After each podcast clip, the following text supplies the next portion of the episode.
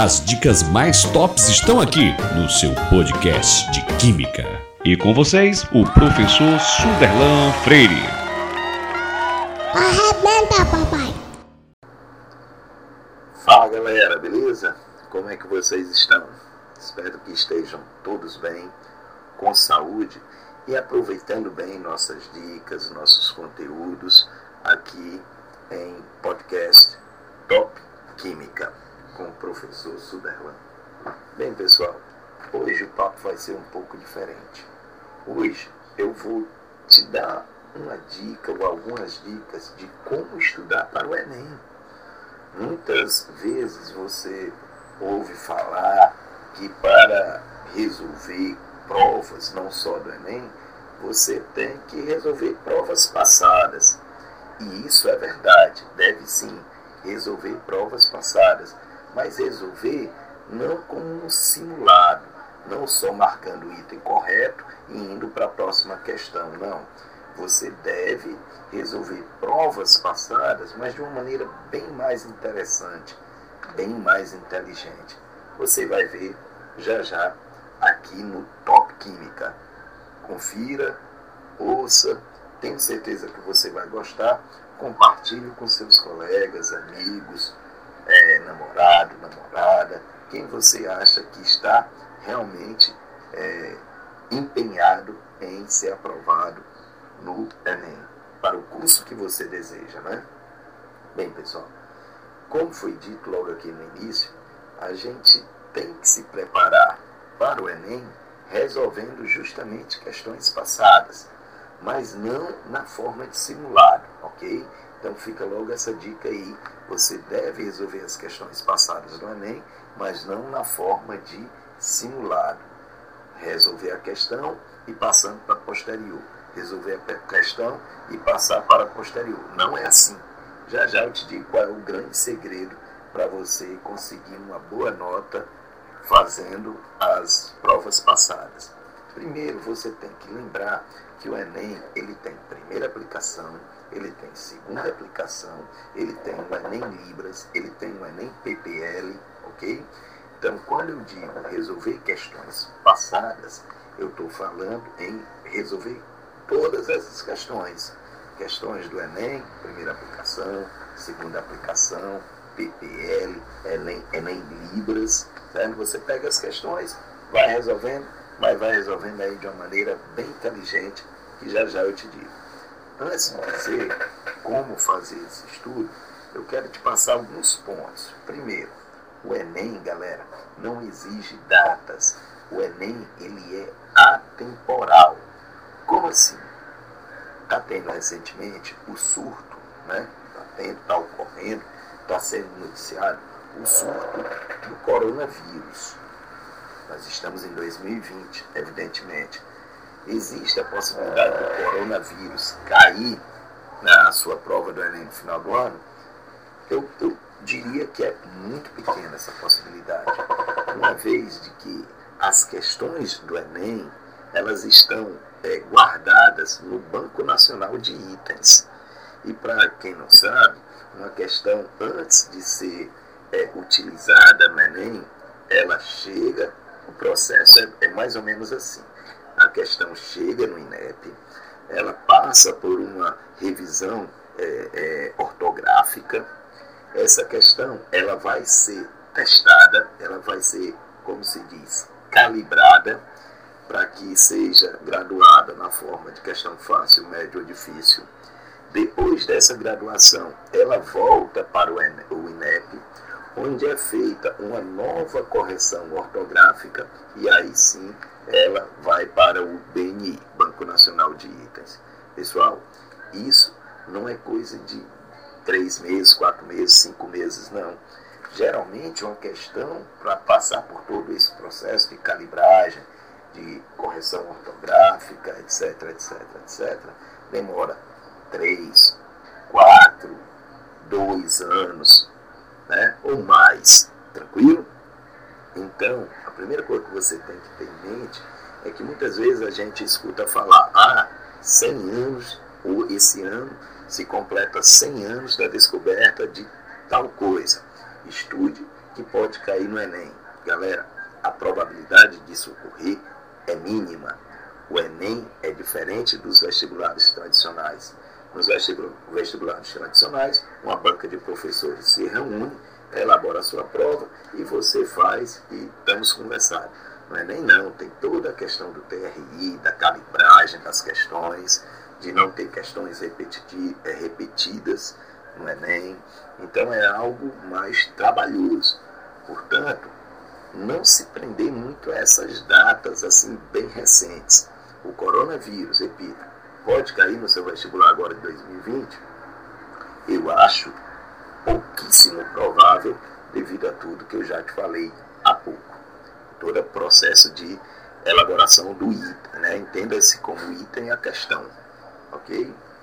Bem, pessoal, outra coisa que a gente tem que perceber é que o Enem ele vai exigir de você as competências e habilidades presentes na matriz de referência.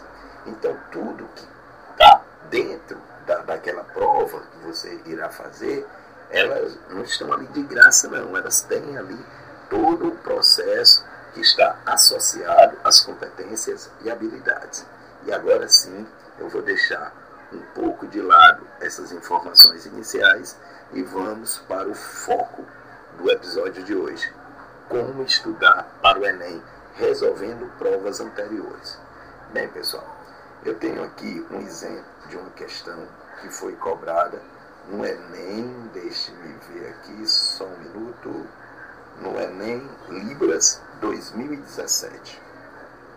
O texto da questão é o seguinte: o polietileno é formado pela polimerização do eteno, sendo usualmente obtido pelo craqueamento da nafta, uma fração do petróleo.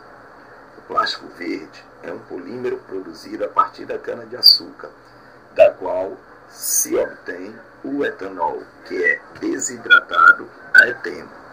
E este é empregado para a produção do polietileno. A degradação do polietileno produz o gás carbônico, cujo aumento da concentração na atmosfera contribui para o efeito estufa. Qual a vantagem de se utilizar eteno na cana-de-açúcar para produzir plástico? Esse aí é o texto base. Lembrando que, que as questões do Enem elas são divididas dessa forma, né? Tem sempre o texto base e abaixo do texto base, você tem o distrator, que são as opções.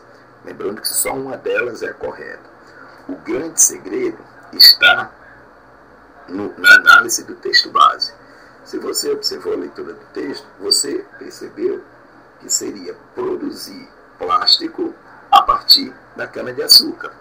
Então, seria a produção de plástico a partir de fontes utilizadas é, as fontes utilizadas seriam renováveis, ok? Então o gabarito já seria o item A. Né? Se você que não está bem preparado, você já vai para uma outra questão e estamos conversando. Mas a dica não é essa, galera. A dica é você prestar atenção, estudar de maneira inteligente o texto base. Vamos ver aqui o que diz o texto base. O polietileno é formado pela polimerização do eteno. Você sabe o que é polimerização? Não sabe? Tem que saber. Então você vai estudar o que é polimerização, porque não foi cobrado nessa questão. Mas existe uma grande possibilidade de polimerização ser cobrado numa questão posterior, que possa ser o do seu Enem. Vamos para frente. Sendo usualmente obtido pelo craqueamento da nafta. Sabe o que é craqueamento? Sabe o que é a nafta? Tem que saber. Então você tem que pesquisar, tem que estudar. É dessa forma que você se prepara de maneira inteligente, de maneira objetiva para o seu Enem. É aí que está o grande diferencial, porque muitas vezes o seu concorrente vai resolver questões passadas do Enem como sendo simulado. Marca a questão que é certa e vai para outra. Marca a questão certa e vai para outra. E deixa passar essas informações. Continuando. O plástico verde é um polímero produzido a partir da cana-de-açúcar. Sabe o que é o plástico verde? Vai, tem que ir atrás de saber da qual se obtém o etanol que é desidratado eteno. Desidratação de álcool, reação orgânica.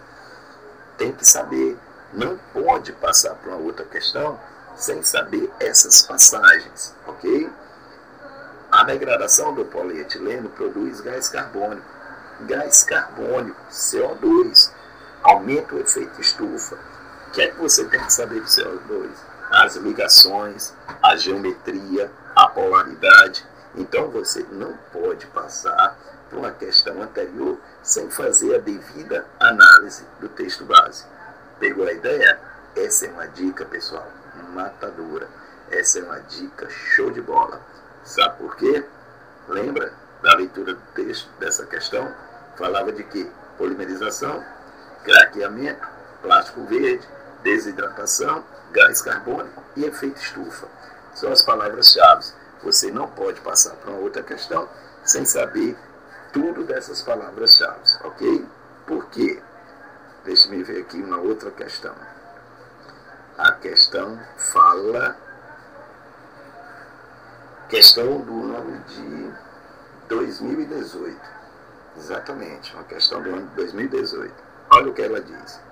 O petróleo é uma fonte de energia de baixo custo e de larga utilização como matéria-prima para grande variedade de produtos. É um óleo formado de várias substâncias de origem orgânica, em sua maioria hidrocarbonetos de diferentes massas molares. São utilizadas técnicas de separação para a obtenção dos componentes comercializáveis do petróleo. Além disso, para aumentar a quantidade de frações comercializáveis, utilizando o processo de origem fóssil, otimizando o produto de origem fóssil, utiliza-se o processo de craqueamento. O que ocorre nesse processo é, lembra, você estudou a questão anterior e na questão anterior uma das palavras-chave era craqueamento.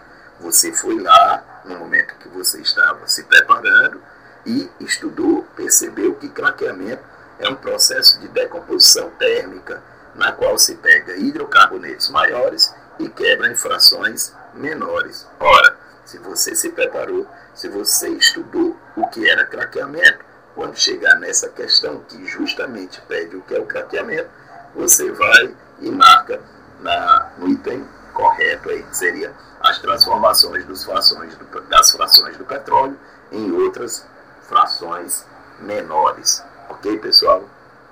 Então, a dica é justamente essa: estudar o texto base das questões passadas. Não ir para uma próxima questão sem saber todas as palavras-chave naquele texto base, porque uma dessas palavras-chave certamente poderá ser cobrado no Enem que você irá fazer. Ok, pessoal? Espero que tenham gostado dessa dica. Qualquer sugestão, qualquer dúvida que você tenha quanto ao Enem ou quanto à Química, vá no direct do Instagram, professor Underline, deixe lá seu comentário, suas dúvidas, que na medida do possível eu vou trabalhando essas dúvidas quanto a Enem e quanto à Química. Nossa especialidade no Top Química é Enem e Química. Forte abraço, bons estudos, conte sempre comigo.